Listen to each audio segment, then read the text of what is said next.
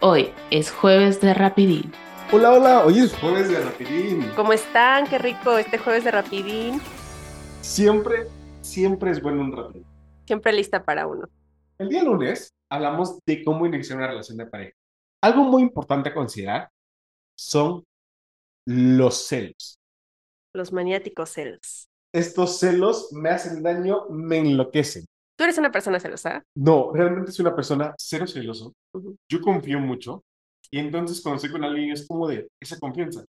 Si algo que veo no me cuadra, no hago un drama, prefiero platicar las cosas, conversarlas y escuchar su versión.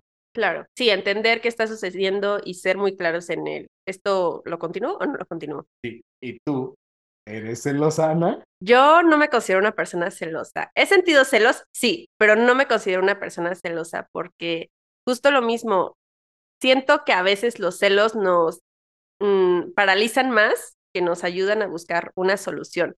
Entonces, ¿he sentido celos? Sí, pero no considero que esos celos haya, mm, me hayan orillado quizás algún drama, alguna pelea o alguna, no sé, búsqueda de explicación porque como estábamos platicando, si tenemos los compromisos bien delimitados desde el principio, no creo que haya una necesidad para que hayan celos. Si es que se conocen desde antes que sí es o que no dentro de una relación.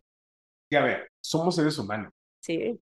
Entonces me dices, Lalo, pero es que nunca tuviste celos. Sí, claro. A ver, los celos proyectan algo de ti. Sí. Inseguridad, Miedo. miedo, sí, sobre todo. Obviamente que en algún momento no me conocía realmente. No tenía la seguridad de mí, no tenía una... Era una parte donde obviamente no tenía tanto amor propio hacia mí mismo. Podrían surgir celos. Nunca los expresé, eso sí, ¿eh? Te los Nunca- guardabas. Nunca lo expresé así como de, "Eh, es que me está causando, o tuvimos una pelea por eso. No, pero sí llega un momento a sentirse. Y nada de que es que me cela porque me quiere.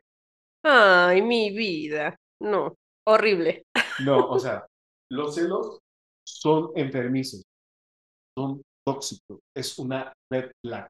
Claro. Y los celos pueden empezar, pueden ser esa puerta a la violencia. Sí.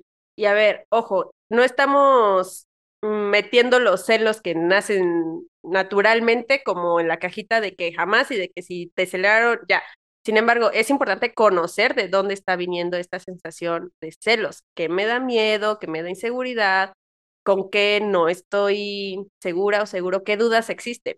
Para eso justo es importante hablar las cosas. ¿Por qué? Porque si a mí me diera celos que mi pareja está hablando con un chico o una chica. Ah, es que me está dando celos. Claro, ¿qué me está dando celos? Me está dando celos perder a mi pareja, no me siento segura, mm, siento que, no sé, inseguridad en mi cuerpo, que esa chica o ese chico. Y es empezar a ser eh, autoconsciente de qué me está generando celos.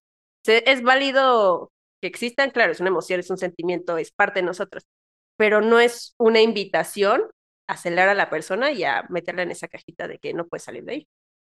No permitas celos en tu relación, de verdad, no lo permitas, porque eso va a, ver- va a abrir el inicio de violencia. Y la violencia siempre va escalando.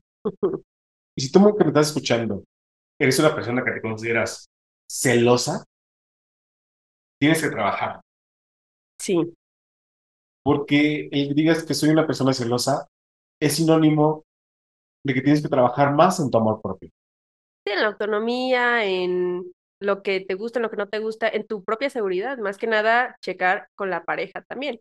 Es importante comunicarlo, hablarlo, qué está sucediendo y construir, pero sí, nada de esos celos que destruyen, que crean inseguridades, que causan conflictos, peleas o que los orillan a la violencia. Eh, como estaba diciendo Lalo, puede incluso ser una puerta a violentar, a limitar y afectar a la otra persona o lastimar. Muchas gracias por acompañarnos en este rapidín de jueves.